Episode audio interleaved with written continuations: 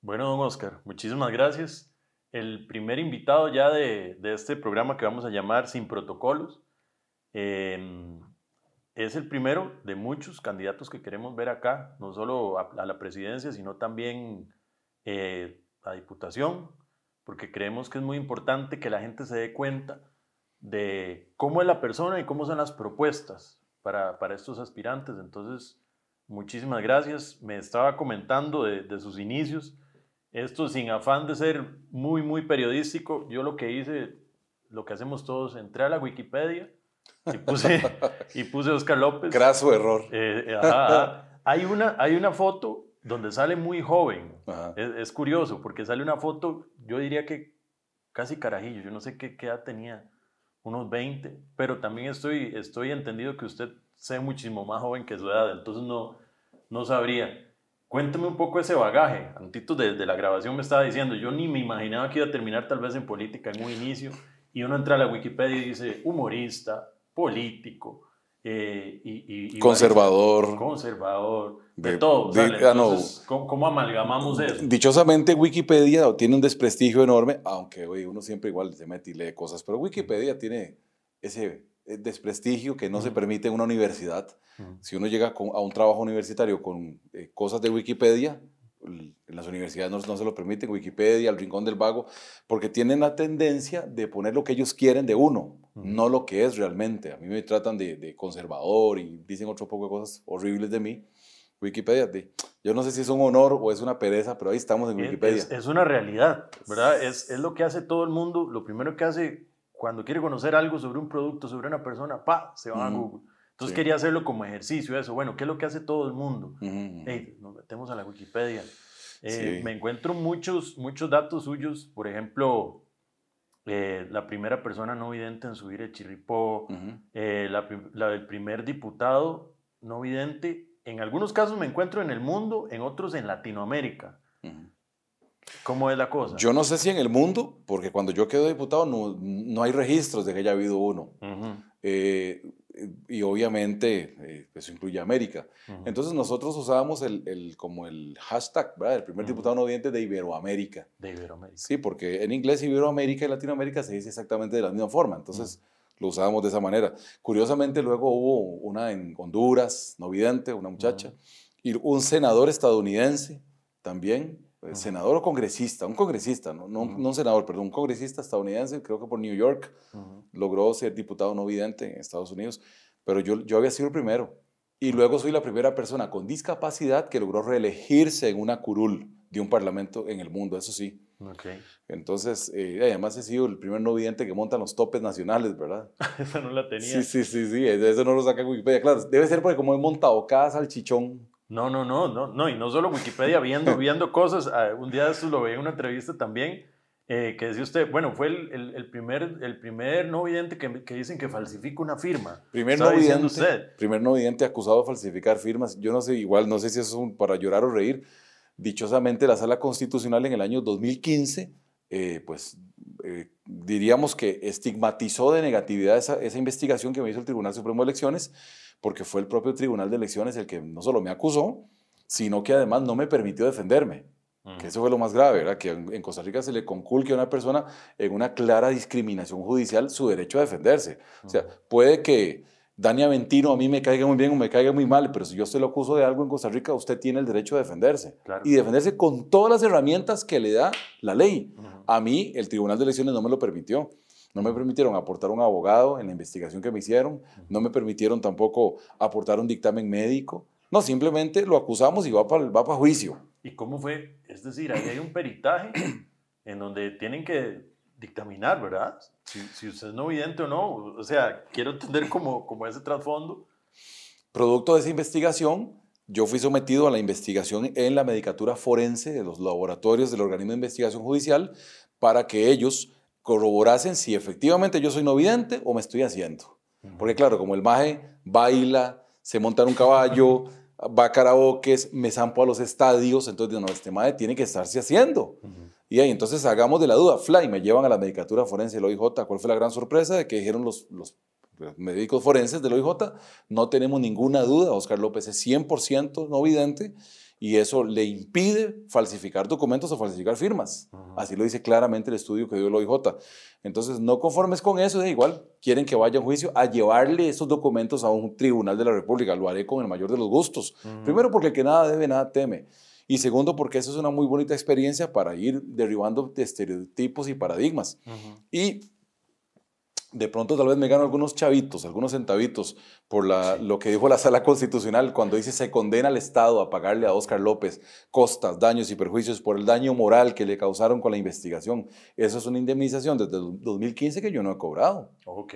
Eso, eso por parte del Estado. Ahora la pregunta mía, o sea, si llega inclusive la ley, pues se puede decir así, a, a, decir, bueno, tal vez este hombre no sea no vidente,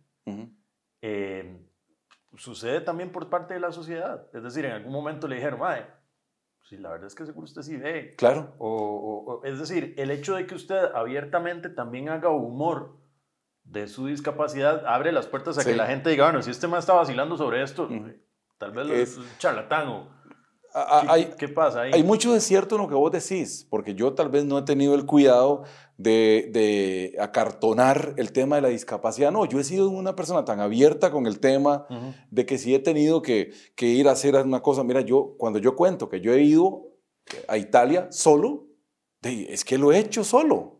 O sea, coger un avión en Costa Rica para mí, bajarme en Miami, hacer escala en Miami coger para Holanda y de Holanda para Italia, de, yo con un bastón como este con un bastón y una boca, yo voy a cualquier parte. O he ido a Cuba solo y cosas por el estilo. Entonces yo cuento y la gente dice, no, este madre tiene que ser que ve. O me han visto, en el, me ven en el cine. Yo a veces voy al cine y, me acuerdo, pues, hace mucho tiempo iba con mi hijo al cine y mientras él estaba como atacado con la película, yo estaba con los audífonos en Facebook, porque el teléfono mío tiene el lector, ¿verdad? Y tiene una voz, que, o el voiceover. Entonces la gente me ve en el cine y dice, míralo en el cine, pero no es que, no es que es cieguito el señor. ¿Ve? Entonces, claro, da mucho para el morbo, yo lo sé que sí, y yo mismo a veces, como yo doy bromas de la discapacidad y todo aquello, pero bueno, la verdad es que Dios es el que conoce el corazón de las personas y Dios sabe muy bien que yo no estoy mintiendo. ¿Quién jugaría con una cosa de estas? También Es, es, hermosísima la imagen de, de estar entrando uno al, al, al cine y encontrárselo usted ahí, ¿verdad? Frente a la pantalla y ahí sobre un montón, debe ser, debe ser, un montón de, de, cosas. De la debe ser un shock. Sí, yo pienso que debe ser un shock. Mira, pues vengo al cine y está Oscar López frente la película. Me generó mucho, mucha intriga también eso que dice de uno que está siempre analizando el tema de marketing, redes sociales. Em, pasa muy pegado a, a Facebook, a redes sociales. Creeríamos que a priori eso es una un consumo visual siempre. Sí, porque yo lo tengo así, ok, si voy a entrar a Facebook, si voy a ver la tablet, si voy a ver el celular, siempre es a ver. Eh, también se genera ese, ese, llamémoslo vicio, ¿verdad? Que todos tenemos a veces de estar viendo notificaciones, todo ese tipo de eh, cosas. Un, error gravísimo de concepto. Por ejemplo, yo ando el teléfono, tal vez no sé si, si algo se captará, pero él tiene una voz. Ahí está sonando, claro. Voy a bajarle la velocidad. Velocidad Velocidad de lectura en voz 80, 70, 60, 60%. Cámara. Cortina de pantalla inactiva. Ahí la gente lo ve, dijo cortina de pantalla inactiva. Cámara. Cámara. Linterna. Lunes. 14 y, 14 Voy a buscarme el Facebook. 14 y 20, lunes. Aquí lo desbloqueo. Ve, yo no estoy viendo nada, pero yo sé. Facebook. Un elemento nuevo. Aquí me metí al Facebook. Ajá. ¿Ve? John Conrad actualizó su foto de perfil. John Conrad actualizó su foto de perfil. Dijo yo. Para el hombre. ¿eh? Yo no lo he leído, pero ahí está. ¿Ve? Es gracias a estos lectores de pantalla maravillosos que trae el VoiceOver, Siri. En el caso de la computadora se llama JOS, JWS Mandíbulas.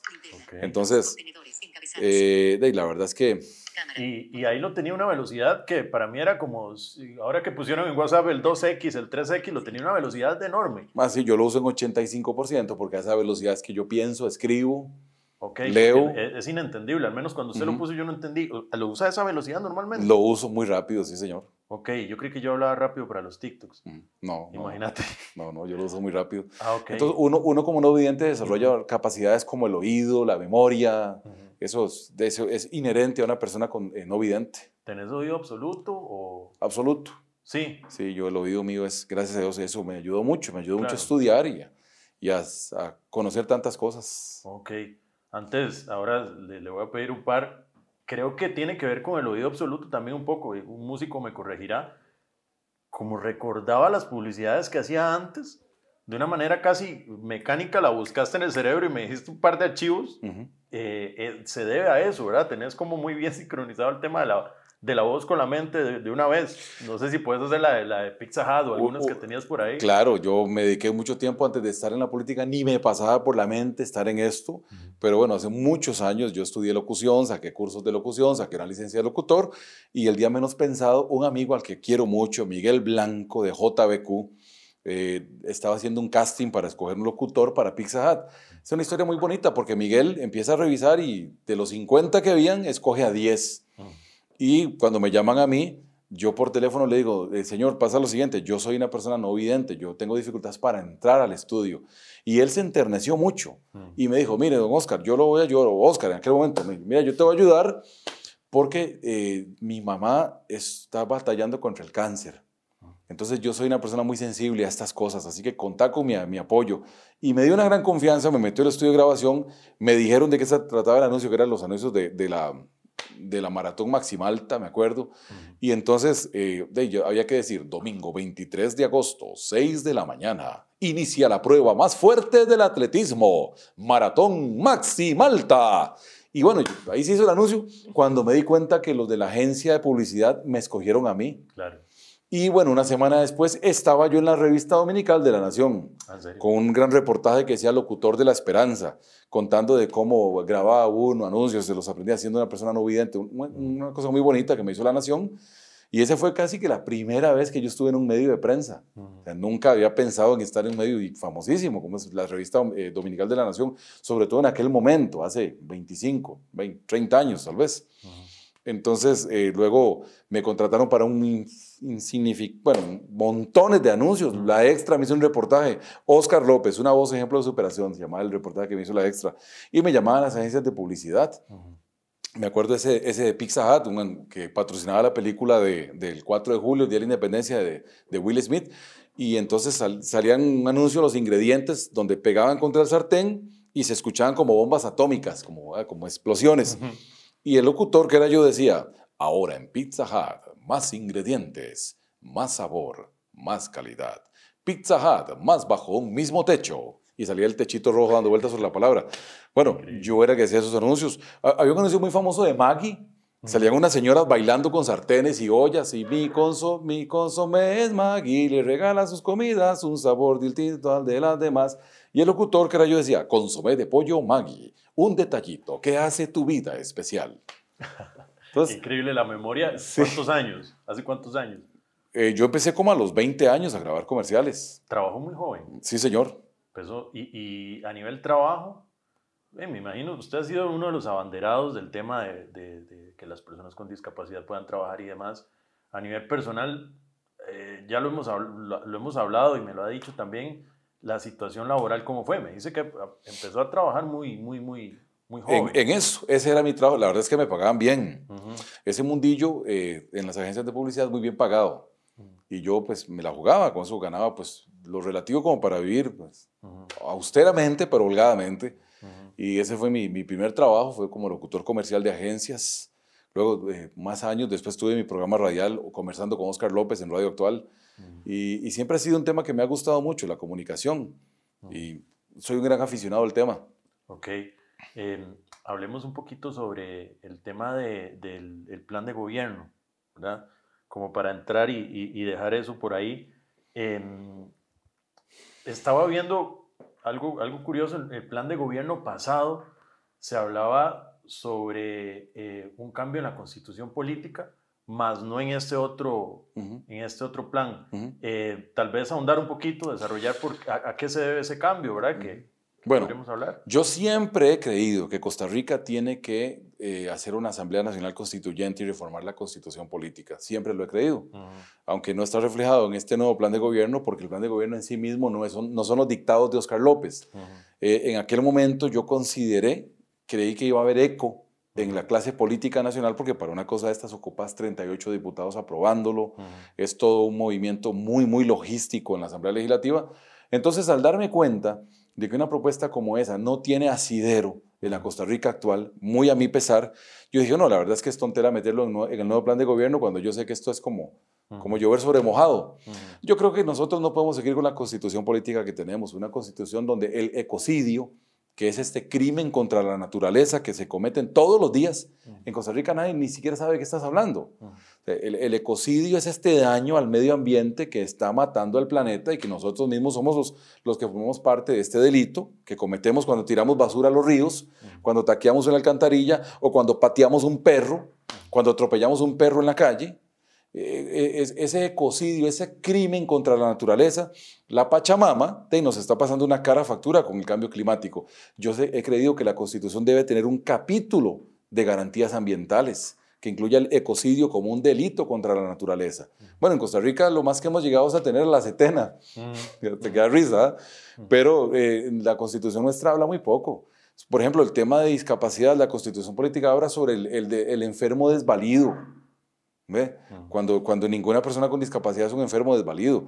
Entonces la constitución nuestra, que además data de 1871 y que fue maquillada, sí, en, en, 1949, en la Segunda República, después de la Revolución del 48, agarran la, la constitución del 1871 y la maquillan y nos la presentan. Y del 1949 al día de hoy, lo que se le han hecho son reformas parciales. Eh, los constitucionalistas del momento consideraron que ese era el camino idóneo, ir haciéndole reformas parciales.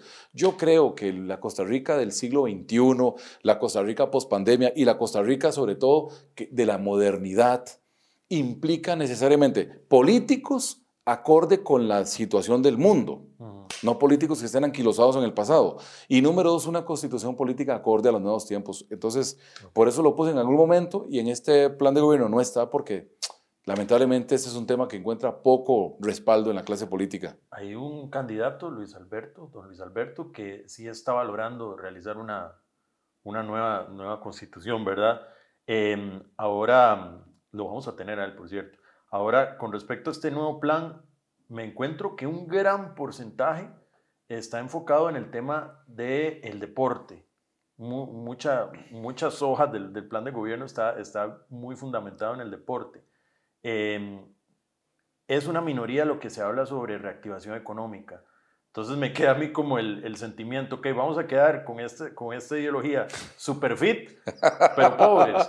O, hacia, hacia vamos para, para, ver si puedo darme ahí. Okay, claro, claro. que me diga, Dani, eh, ok, sí, le vamos a meter mucho al deporte. Todos cajudos, pero sin brete. Sí, sí, sí, pero, pero ¿cómo hacemos con la parte del, del brete, verdad? Bueno, Efectivamente, le dedicamos una parte muy importante al tema del deporte porque una de las personas que nos acompaña es una extraordinaria deportista de élite, una mujer de élite, como es Mariela Iglesias, que es nuestro segundo lugar por Heredia. Mariela ha sido la entrenadora, la primera entrenadora de un equipo de básquetbol masculino y campeona nacional de Ferretería Brenes Barba.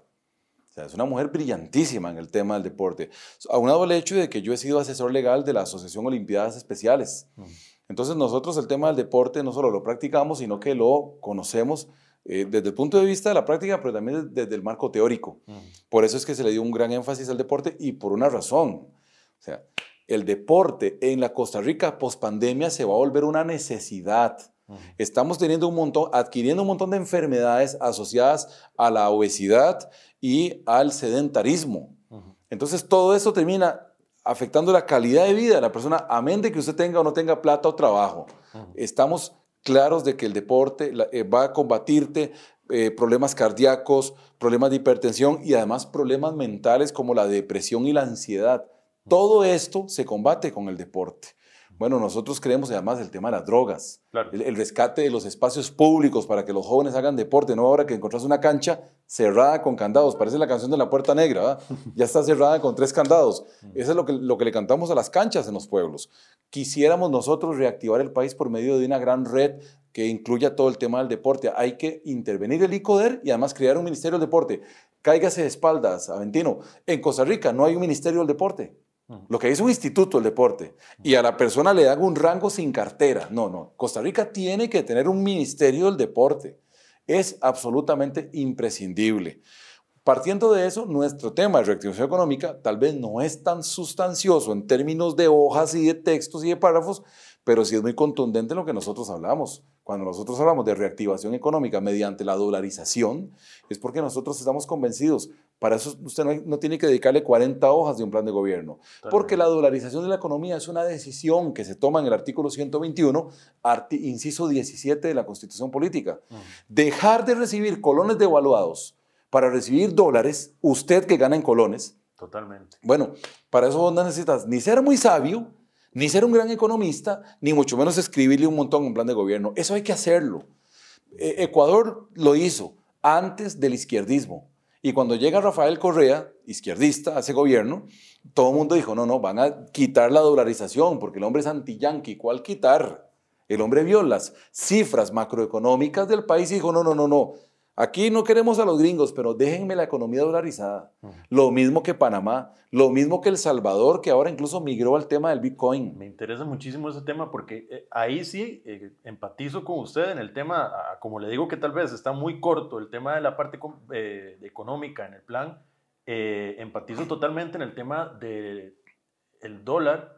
es una moneda que está asfixiando el colón. Claro. Y em, me interesa muchísimo porque yo lo promulgo el tema de las criptomonedas. Quiero hacerle esa pregunta a todos, todos los candidatos.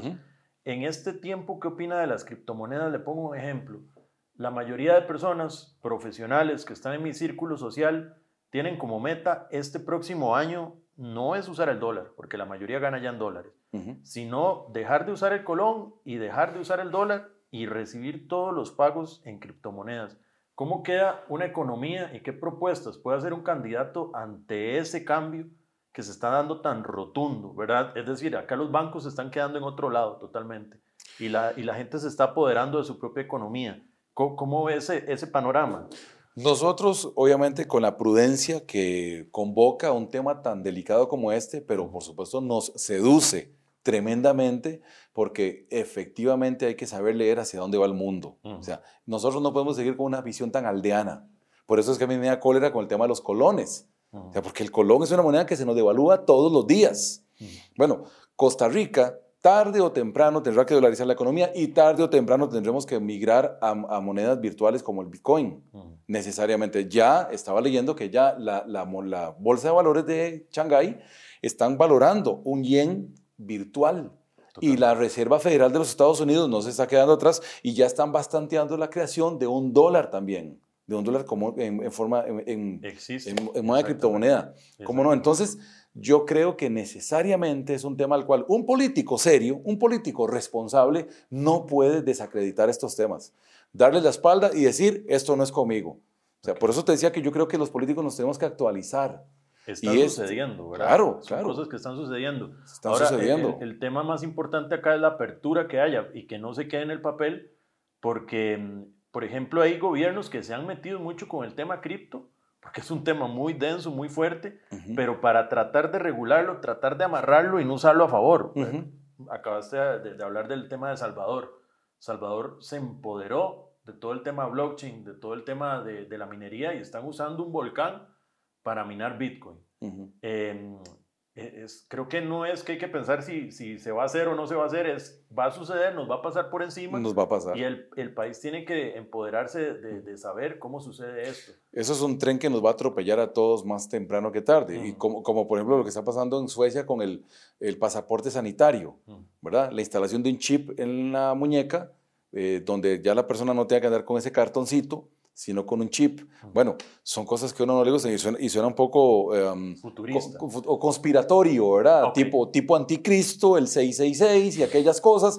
Bueno, yo soy muy creyente en Dios, leo la Biblia y todo aquello, pero de es que hay realidades que nos desbordan y recuerdo una vez un debate entre eh, el, el y lo voy a decir con todas sus letras, el negro, el afrodescendiente, porque hay gente que se ofende ahora, y ahora no puedes decir el gordillo, el negro, el ciego, porque la gente se ofende.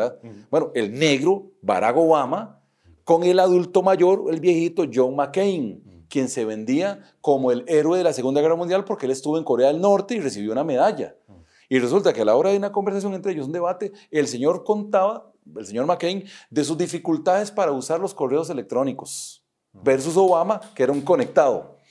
Entonces, eso me, me quedó a mí, me marcó mucho. Yo digo, el político no puede sustraerse de estas cosas.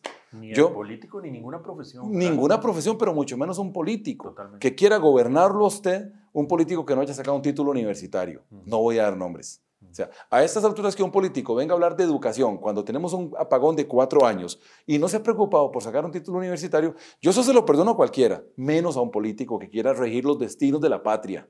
Y no es que el político tiene que saber de todo, de economía, salud, educación, es, no, no, no. Pero como mínimo haber sacado un título, porque le voy a pedir a los jóvenes de este país, por favor, jóvenes, estudien, porque ahí está el futuro, la seguridad de ustedes están en sacarse un título. Y hay políticos, hoy dentro de nuestros 25 candidatos, hay quienes ni siquiera han terminado un título universitario. No, no lo voy a dar. Lo voy a buscar, lo voy a poner, Mejor, lo, cuelgo en redes Y no por cobardía, porque si usted se pone a hurgar en sus neuronas, usted se va a acordar. ¿Quién a estas alturas no ha hecho ni el TCU de la universidad? Este, este, esta campaña fue típica porque tiene un montón de candidatos más, ¿verdad? Para algunos piensan que la papeleta va a aparecer el álbum de Panini, para otros dicen que va a aparecer el boletín judicial. Lo cierto es que ahí está la papeleta, enorme, grande, y así está la de candidatos a diputados, con el agravante que en la de diputados no sale la cara, salen las banderas. Ok, peor. Y usted ya estuvo en ese, en ese mar, de, conoce los diputados, conoce cómo es estar en la asamblea y demás. Em, ¿Qué opinión le merece? Si me tiene que dar un término general, ¿Qué me tiene que decir? ¿El trabajo más lindo del mundo? ¿Es un... Que, ¿cómo, ¿Cómo lo...? Bueno, es que a mí me gusta la política. Yo creo que me ha ido bien y me gusta lo que hago. Creo que el PASE le ha, colaborado mucho a Costa Rica. O sea, aquí hay gente muy mezquina y muy malagradecida y que, que, que meten en el mismo saco a todos los políticos. Todos son corruptos, todos son tontos, todos son ineptos. Y no es así. Y no es así. Y yo conozco gente de la política muy buena, muy honorable, muy correcta y además muy eficiente. Y en el caso del pase, nosotros nos preocupamos por crear legislación que le sirviera a Costa Rica. O sea, la ley de donación de órganos, esta ley que reguló el tráfico ilegal de órganos. O sea, esto es una, herencia del pase. O la ley que quitó el aumento anual, el aumento mensual de los alquileres. Claro, eso es una herencia del pase, aunque los señores del Frente Amplio se revuelquen y se molesten, porque don José María Villal también ni me habla, porque él no acepta que eso lo hayamos logrado nosotros, porque eso lo querían hacer ellos. ¿Esos enojos son personales, se llevan más afuera, son enojos de laborales? ¿Cómo, cómo lo manejan? Porque a veces uno los ve muy, muy fúricos, digamos, en los, en los, diálogos. ¿Hasta dónde se lleva eso? Yo en lo personal eh, hago mi mejor esfuerzo por llevarme bien con todos, porque yo no creo en las enemistades. En, mi caso, yo soy humanista, entonces no me gusta andar creando enemistades. Pero si el candidato del Frente Amplio, pues, evidentemente vive con un resquemor por haber perdido la oportunidad de aprobar su proyecto de bajar los alquileres del 15 al 12. Para que tome nota, su proyecto era bajarlos del 15 al 12. Y aparece Oscar López con un proyecto que es bajarlos del 15 a la inflación acumulada, entonces de lo mío era más difícil de lograr. Y fue lo que se logró finalmente. Entonces él ah, tenía nueve diputados del Frente Amplio y les pasé al frente a los nueve. Y los hice votar por mi proyecto. Entonces eso él no me lo perdona. Precisamente ahí tengo apuntado eso y también el tema de, de que los adultos mayores puedan pagar con la cédula. Bueno, ¿Cuánto eh. adulto mayor se sube al bus y presenta ya no aquel chorizo con los tiquetes de los buses, mm. sino presentan la cédula nada más dignificando al adulto mayor? Eso es una cosa que hizo el PASE, de lo cual nos sentimos muy orgullosos. O el haber logrado aprobar la ley que penaliza el maltrato animal. Ciertamente la ley no la redactó el PASE, pero el PASE se abanderó con las organizaciones rescatistas. Mm. Y es un orgullo que finalmente esa lucha que empezó en organizaciones, que el PASE los apadrinó, llegó a ser en Costa Rica una ley que penaliza el maltrato animal. Mm. Entonces yo me siento muy orgulloso de lo que mi partido humildemente ha hecho en la sociedad. No hemos sido perfectos, es más lo pendiente que lo cumplido, pero hemos hecho tantas cosas. Mira, declarar el ESCO como lengua oficial de Costa Rica. Hoy todo el mundo ve, decía mi abuelita, una señora haciendo visajes, ¿verdad? bueno, ese es el lesco. En Costa Rica las lenguas oficiales son el español, el bribri y el lesco. ¿Ve? Entonces, esas son cosas que ha hecho el PASE. Yo me siento muy motivado y muy orgulloso de poder contar lo que hemos hecho. Yo hice el, el mismo ejercicio que hice con su nombre. Hice el ejercicio de buscar también el eh, tema de la Asamblea Legislativa, Oscar López, en, en YouTube.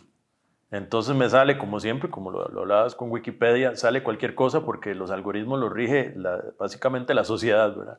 Me sale un video en específico en donde habla del uso de la E Ah. de, de, la silla, la silla. Eh, yo, yo en algún momento fui crítico de eso y ahora se lo digo abiertamente, siento que estoy como en un punto medio, no sé ni para dónde ir, porque veo que en algunas sociedades como que se ha instaurado y ya se normaliza. ¿Qué, qué, qué piensa de eso? No, yo pienso que están abusando mucho con estas cosas. Creo que esta ideología de género nos la quieren meter hasta por los huecos de la nariz. Eh, el que yo diga saludos a mis amigos, yo no estoy excluyendo a mis amigas Mira que mis amigas no se sienten excluidas. Cuando llego, hola amigos, y entonces mis amigas me saludan. ¿No se lleva con la ideología de género? No, no, no, no me llevo. No me llevo. Y, y, yo soy muy respetuoso de cada quien, de los derechos de cada quien, de la comunidad GLBTIQ, por supuesto, tengo enormes y muchos amigos que forman parte de esa gran comunidad a los que quiero, respeto, admiro y me siento orgulloso de la amistad que tengo. Pero no necesariamente debo compartir el 100% de las cosas que están circundando el tema de la ideología de género. ¿Qué le, qué le, qué le choca? Con toda apertura, me lo puede decir, porque de hecho, haciendo el, el análisis suyo, yo, yo diría o decía eh, bueno, eh, apoya a las minorías. Entonces, el, el, pasaje natural sería que también con, con minorías, eh, con el tema toda la orientación sexual, hubiera una empatía. Ah, siento que hay como una desconexión. Dígame usted, como para aclararlo, ¿a, qué se debe esa desconexión? No hay, no hay ninguna desconexión. Básicamente lo que hay es una desconexión con el tema lingüístico. Nada más lingüístico. Pues en esencia sí. En esencia sí. O sea, yo creo que finalmente en materia de derechos humanos la persona decide ser lo que quiera ser y eso se respeta. Eh, mis derechos empiezan y terminan donde empiezan los tuyos. Entonces, nosotros en el PASE no discriminamos a nadie. De hecho, tenemos gente vinculada a la comunidad GLBTIQ que forma parte de nuestras papeletas. Lo que pasa es que a diferencia de otros partidos en el PASE, nosotros no usamos la sexualidad para pedir votos. Decirle a una persona, vote por mí porque soy gay vote por mí porque soy lesbiana. no, no, no. O sea, eso es un tema que se respeta, es el fuero interno de cada quien que lleva su vida privada y personal y sexual en el ámbito que lo mejor lo quiera tener. Nosotros no nos metemos en eso y no discriminamos a las personas por esos conceptos. Simplemente para nosotros no es una bandera, no nos gusta que se tome la homosexualidad como moneda de canje para pedir votos. El presidente actual hizo un puesto en donde ponía una persona comisionada, si no me equivoco. Correcto, y pregúntele a esa persona comisionada en qué terminó esa relación con el gobierno. Terminó renunciando, decepcionada la persona por el manoseo, el manejo, el muñequeo y además la falta de resultados tangibles en materia de derechos humanos para la comunidad GLBTIQ. Entonces simplemente fue una pose del gobierno, una pose para ganar adeptos, pero no generó ningún resultado positivo en materia de derechos humanos. Si yo le digo Carlos Alvarado. Un inepto y con I mayúscula. ¿Por qué? Las pruebas están al canto. Vean los resultados. Un país quebrado antes de la pandemia, una pandemia mal manejada, decisiones mal tomadas. Yo ahora que fue a la, a la cumbre esta del clima, yo dije, sí, tal vez en algo la pegamos. Y más que salió Leonardo DiCaprio hablándole que fue a nadar a la isla del Coco, qué bueno. Bueno, ya salió el informe de los Estados Unidos diciendo que Costa Rica está en la lista de los países que menos trabajan en la protección de su, de su sería fauna, fauna marina. Bueno, ya salió el estudio de los Estados Unidos. O sea, ni en eso hemos sido capaces de ser buenos, ni en eso. Ahora, un gobierno que quiebra la Fábrica Nacional de Licores y que quiebra el IAFA, Aventino, ¿qué gobierno es este? La Junta Directiva del IAFA, Instituto eh, Nacional sobre, sobre Alcoholismo y Farmacodependencia, la Junta Directiva renunció porque les recortaron el presupuesto. Y vamos a la fábrica de licores, que también es del gobierno, y resulta que no hay, ya ni siquiera hay guaro cacique, y no porque nos lo estemos bebiendo, sino porque simplemente no tienen producción. Bueno, eso te habla mal de un gobierno. Yo creo que a Carlos, a Carlos le quedó muy grande. Carlos Alvarado no es un presidente, es un accidente. Y lo digo abierta y Siente que se tomó unas vacaciones ahora en el último semestre él, o, sea, lo digo yo como ciudadano, siento que como que dejó el barco ya. Yo creo que sí. Yo creo que sí, porque a él, le quedó sumamente grande. Y el error ni siquiera es de Carlos Alvarado. O sea, Haber puesto a Carlos Alvarado o a Fabricio Alvarado en la presidencia me parece que fue un error de los costarricenses, precisamente por los temas que estamos hablando. Porque en lugar de, centrarnos a hablar de economía, educación, salud, trabajo, desempleo, inseguridad, empezamos a discutir si los gays se pueden casar o no se pueden casar. Y sobre eso versó la campaña pasada.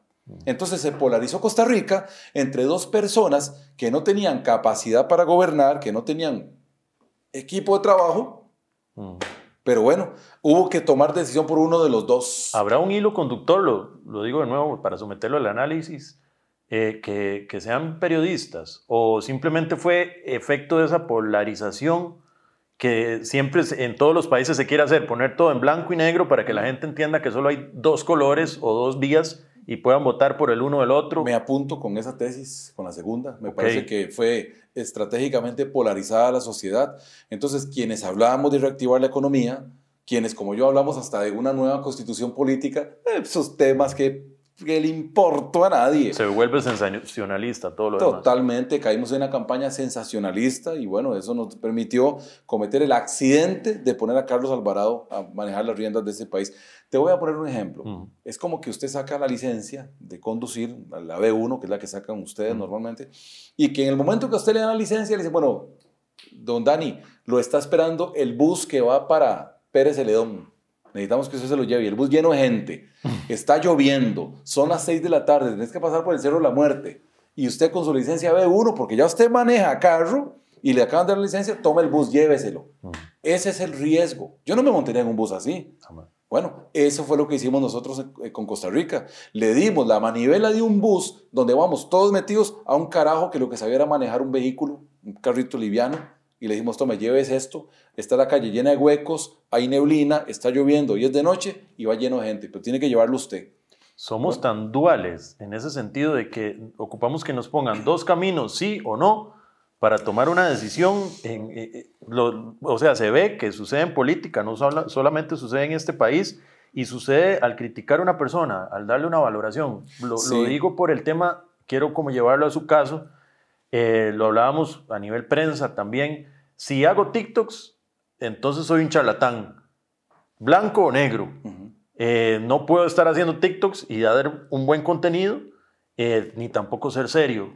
Revisé también en YouTube, hay, una, hay un periodista también increpándolo en algún momento a usted por estar eh, posteando fotografías y le decía que usted no podía por, por, estar en la Asamblea Legislativa. Usted le contestaba que inclusive hasta el Papa Francisco me parece que le decía que tenía redes sociales. Entonces, Em, también utilizamos ese dualismo, ese blanco o negro para las personas. Sí, lamentablemente eso es un rasgo de personalidad un poco sociológica de, nuestro país. Eh, algunos hablan del clásico serrucho, ¿verdad? Mm. En Costa Rica. Eh, algunos piensan que este país hay mucha gente que serrucha. Eh, yo le voy a poner un ejemplo. Si el no vidente que escala el chirripo por primera vez no hubiese sido Oscar López, hubiera sido tal vez un mexicano y sube no sé, el, volcán Popocatépetl en México, y es uno evidente, le hacen una gran fanfarria porque ellos son muy nacionalistas. Yo en Costa Rica subí el Chiripo y bajé y ni frío ni calor, con excepción de, exceptuando a mi familia y mis amigos, pues no mucha gente se enteró de eso. Yo no lo sabía hasta que vi algunas entrevistas suyas, no, a nivel mediático no, no me di cuenta. Correcto. sí. Entonces eso, eso habla, pero si sale un diputado como yo, en aquel momento que era diputado, poniendo una foto en plenario, ah, se hace un escándalo. Entonces, eh, el que, el que está abajo de contenido no soy yo necesariamente, es la sociedad. Eh, hoy desayunando eh, con mi novia, conversábamos de un tema.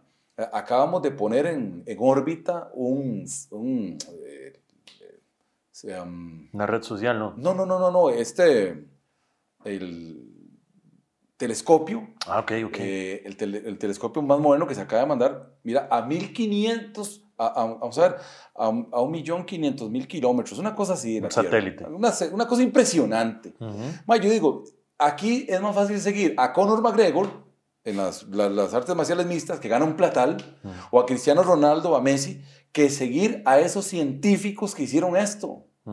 Eh, eh, nosotros tenemos como humanidad que reencontrarnos con los valores. Sucede a nivel mediático eso mismo, que es decir, los medios tradicionales están buscando un rating, entonces antes de poner, ok, un satélite o un, trabajo científico muy poderoso, eh, sucede lo mismo en los debates, por ejemplo, que estén buscando un número, inflarlo y decir, bueno, en los debates vamos a darle mayor cabida o, más entrevistas a X candidatos porque sabemos que a priori nos va a jalar más rating eh, y se y los otros simplemente se barren. Es que ya tendríamos que entrar a analizar propiamente las campañas políticas. Yo soy de la tesis que en Costa Rica la democracia se acaba cuando el Tribunal de Elecciones convoca las elecciones y termina un día después de las elecciones. ¿Por qué digo que la democracia se acaba? Porque no hay nada más desigual que las campañas políticas en Costa Rica. Absolutamente desiguales. Mientras Linet Saborío acaba de recibir mil millones más, mil más le acaban de prestar a Linet y a Figueres otro tanto, y a José María Villalta, que por cierto siempre ha sido enemigo del capitalismo, y un banco, eh, un banco privado y capitalista le acaba de prestar como 600 o 700 millones. ¿Por qué? Porque salen reflejados en encuestas, en cuenta, en encuesta del CIEP, que es de la Universidad de Costa Rica, donde por cierto el vicepresidente de Villalta ha sido empleado y otros funcionarios del Frente Amplio han sido ligados al CIEP. Mm. Bueno, a nosotros no nos presta nadie, no tenemos ni un colón, ahí tenemos los certificados en una caja. ¿Me explico? Porque hay una desigualdad absoluta y no es en contra mía, no es que yo me estoy de pobrecito, el cieguito, no, no me estoy victimizando. Cualquier persona que se meta en política en este país entra en una campaña desigual, donde las reglas no son las mismas para todos. Y eso pasa entre octubre y febrero. Una vez que pasa febrero, ahora sí nos agarra el Tribunal de Elecciones a todos los partidos y nos mete en el mismo saco.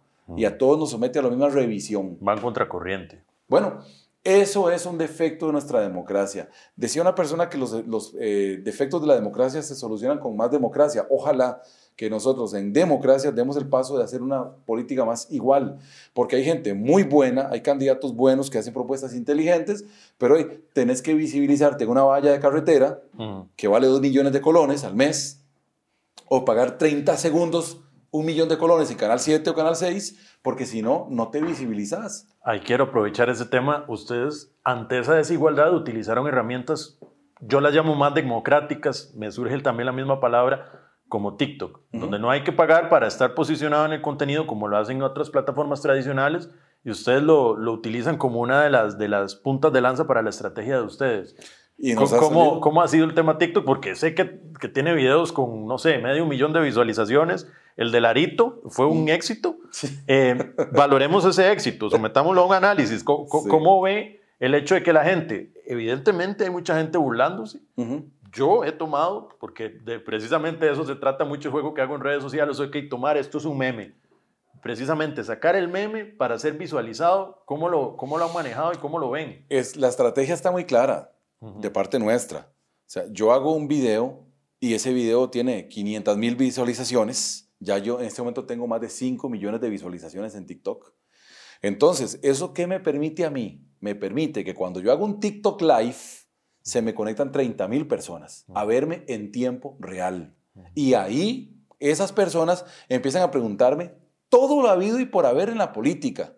Me preguntan de todo. Les invito cuando yo haga TikTok Live que se metan. Ahí no hablamos de modelos, ni hablamos de, Botox, mm. ni hablamos de modas. No, no. Yo me meto, saludo y sí, tenemos una conversación muy coloquial, a veces dos horas en, TikTok Live.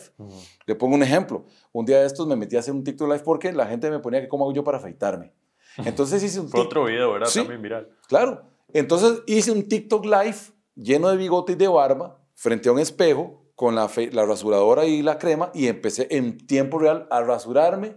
Me pasaba una para arriba y hablaba con la gente. Mm. Y la gente metida, 10 de la noche un domingo, 25 mil personas conectadas conmigo. 25 mil. Sí, señor. Viendo en qué momento Oscar López se volaba la yugular, seguro. No digo que es que están ahí muriéndose por seguirme. No, no, están ahí por morbo. Por el momento el, el cieguito se desangra. Pero mira, me preguntaban, mira, don Oscar, ¿y cómo va la campaña? Y yo les voy contestando frente al espejo y hablamos de política, y hablamos de criptomonedas, mm. y hablamos de dolarización, y hablamos de un montón de cosas. Entonces, el que a mí me diga que esto no me sirve políticamente está equivocado. Hizo muchas colaboraciones, me han dicho. ¿Cómo no? Con, con otros, le ha, metido tiempo. ¿Con qué otros TikTokers? Mira, eh, estuve con Rocha, estuve con Mike, uno que es muy famoso también. Un día solo le estaba dando una papa a Mike, lo embarré todo de salsa. Eh, con los gordillos, ¿verdad? con Toledo y esta gente. Mm. Y también con Uga y Valesca y eh, grabamos un, eh, con una gente que se llama La Finca, eh, varios TikTokers, y ahora me dicen TikToker, a mí yo ni sabía que ahora soy uno de ellos. suele ser una profesión, a, mí, a, mí, me dicen que esa es mi profesión, a pesar de todo lo otro que hago, me dicen que es una profesión. Y voy a decir algo en, en defensa suya, señores de TikTok, ¿cuándo nos van a dejar a los ticos monetizarnos? ¿Ah? Porque usted, tiene, usted hace muy buenos contenidos y tiene derecho a monetizarse. Si fuese panameño o mexicano, tendrías un montón de plata con TikTok. Creo que yo también, por las visualizaciones de mis videos. En Costa Rica no se nos ha permitido la, monetización. Es parte de, de, lo que quiere, entiendo, hacer TikTok. quiere pasarse, y aprovecho acá para otra pregunta, pasarse al tema de los NFTs. No sé es, si sabes qué es un NFT. ¿Cómo no? Ok, es, fue valorada como la palabra del año según algunos, algunos diccionarios. Entonces, de hecho, quiero aprovechar para todos los que vamos a invitar a esta sección, eh, regalarles un NFT que nosotros mismos producimos, que se llama Coffee Crypto. Entonces, todos los que estén en estas entrevistas van a recibir un NFT que los va, al ser poseedores, los va a hacer partícipes de eventos y beneficios que nosotros les queremos dar. Entonces, también para ponerlo en la tecnología, es un certificado digital que te valida ante el mundo. Es, es, muy poderoso. Eh, si hago la salvedad, con mucho respeto, por lo nuevo y moderno del tema de los NFT, eh, no es muy accesible para personas no videntes. Ah, ok. ¿Verdad? Entonces, no me ha sido como muy potable a mis intereses el, el, ahondar demasiado en el tema producto de la falta de accesibilidad. Dicho, por ejemplo, me ha pasado lo mismo con Telegram. Ah, qué curioso. Telegram tampoco es tan accesible para los no videntes. Usted ve ahora cómo yo uso el teléfono. Tengo problema para usar los Telegram y para usar todos los enlaces, lo que se vincula con NFT, porque no es totalmente accesible, como si lo es TikTok, como si lo es Facebook, eh, Instagram y Twitter, donde yo sí estoy realmente volando. Es una excelente información porque nosotros vamos a sumar eso al equipo de trabajo, porque precisamente el acercar estas tecnologías claro. es, eh, va mucho en la accesibilidad. Entonces lo, lo tomo de, de, primera mano de una vez. Eh, porque, porque la comunidad no vidente somos un mercado tan grande que incluso Steve Jobs cuando hizo el iPhone pensó en nosotros y la gente dice, ay, ¿dónde conseguiste esa aplicación para tu teléfono como no vidente? No, Steve Jobs, el creador de los iPhone, pensó en nosotros. Recuerdo que el lanzamiento lo hizo con Stevie Wonder en Estados Unidos, el no vidente, el famoso cantante. I just called to say I love you. bueno, con él y resulta que Steve Jobs sale mandándole un mensaje a la esposa. Y la esposa le contesta, ¿cómo hiciste para hacer esto? Entonces él empieza a rajarle que fue con el tema del, del, iPhone. Gracias a la aplicación VoiceOver y al Siri, que Steve Jobs y los creadores de esto lo pensaron para una comunidad que es muy también un mercado que consume, como los no videntes, que espero que seamos muy bien vistos por los... los... por ahí decía usted un dato que, es decir, es un porcentaje grande si todas los, las, personas con discapacidad eh, llegaran a votar. Eh, Aquí estaría el próximo presidente de Costa Rica. Okay. 600 mil personas con discapacidad más sus familias. Si deciden ahora en enero, sé que quien quita que se conecten, papá, y que digan, vamos a votar por nuestro candidato que se ha preparado en la vida, que académicamente se preparó, que es abogado, que tiene una maestría en derechos humanos, que tiene experiencia política y que no ando usando mi bastón como, ay, pobrecito, voten por él, pobrecito, usa bastoncito. De ninguna manera, el bastón es una circunstancia de mi vida. O sea, yo soy una persona que me he preparado y si la población con discapacidad se motiva y decide apoyarme junto con sus familias, el próximo 6 de febrero tenemos presidente. Primera persona no vidente en el Costa Rica en ser presidente. No sería en el mundo porque ya estuvo Joaquín Balaguer en República Dominicana. Ya Joaquín Balaguer, siendo no vidente, fue presidente en, en ese país y fue un excelente presidente. Además ya tuvimos en silla de ruedas a Lenín Moreno en Ecuador y además también a, Franklin Delano Roosevelt en la Segunda Guerra Mundial, presidente de Estados Unidos también tenía poliomielitis y usaba silla de ruedas. Así que no se sorprendan que una persona con discapacidad también en Costa Rica presida, tome las riendas de este país. Como dijo Joaquín Balaguer, no voy a ir a enhebrar agujas, no se preocupen. Eso dijo antes, le preguntaban que qué era lo que iba a hacer un, un, ciego. Que iba a hacer un ciego a la, casa presidencial. Dijo, tranquilos, no voy a ir a enhebrar agujas. Y así fue. ¿Cómo, cómo lleva esta, todo, el, todo el tema de las entrevistas, de la campaña? ¿Tiene un aguizote? ¿Tiene un ritual? ¿Cómo, cómo lo lleva? ¿Es, eh, ¿Da mucha atención? Yo, como soy comunicador por antonomasia, no tengo ni aguizotes ni cosas de ese tipo. Trato de ser lo más natural posible, de ser yo mismo y y bueno, me va bien. La verdad es que me ha ido bien comunicándome. ¿Qué piensa de los, de los candidatos que normalmente no quieren dar entrevistas? Ah, me parece que es un pecado muy grande. Eh, la democracia no merece que los candidatos les den la espalda. Eh, pues, está uno deseando, en mi caso, que lo inviten, mira, hasta, bueno, a todo. Y sé que hay candidatos que discriminan espacios como este u otros. Los conozco muy bien, discriminan debates, y yo creo que la democracia merece que seamos escuchados y cuando nos dan la oportunidad lo que tenemos que hacer es aprovecharla. No, no, no, con, esto yo creo que termino. Como le dije antes de, empezar a grabar, muchísimas gracias. Creo que son espacios que son necesarios precisamente para dar apertura a, las, a, las, personas, para que entiendan, para que entiendan a la persona, las propuestas. y muchísimas gracias. Yo quiero decirle a las personas que por favor, que nos apoyen el día de las elecciones, que busquen, en tres de mar de banderas que se busquen esta, mire, la bandera de los muñequitos. Ahí la tenés al revés, dale vuelta ahí. Exactamente. Perdón. Exactamente. Gracias. bueno, esa bandera azul que dice pase con las letras blancas, ¿verdad? Imagínate si quedaba el video con la, con la bandera al revés. Se imagina. bueno, eh, ¿qué más aguizote? Esta bandera, la bandera de los muñequitos dice pase y le dicen la bandera de los muñequitos porque tienen las figuritas de la discapacidad, de la accesibilidad.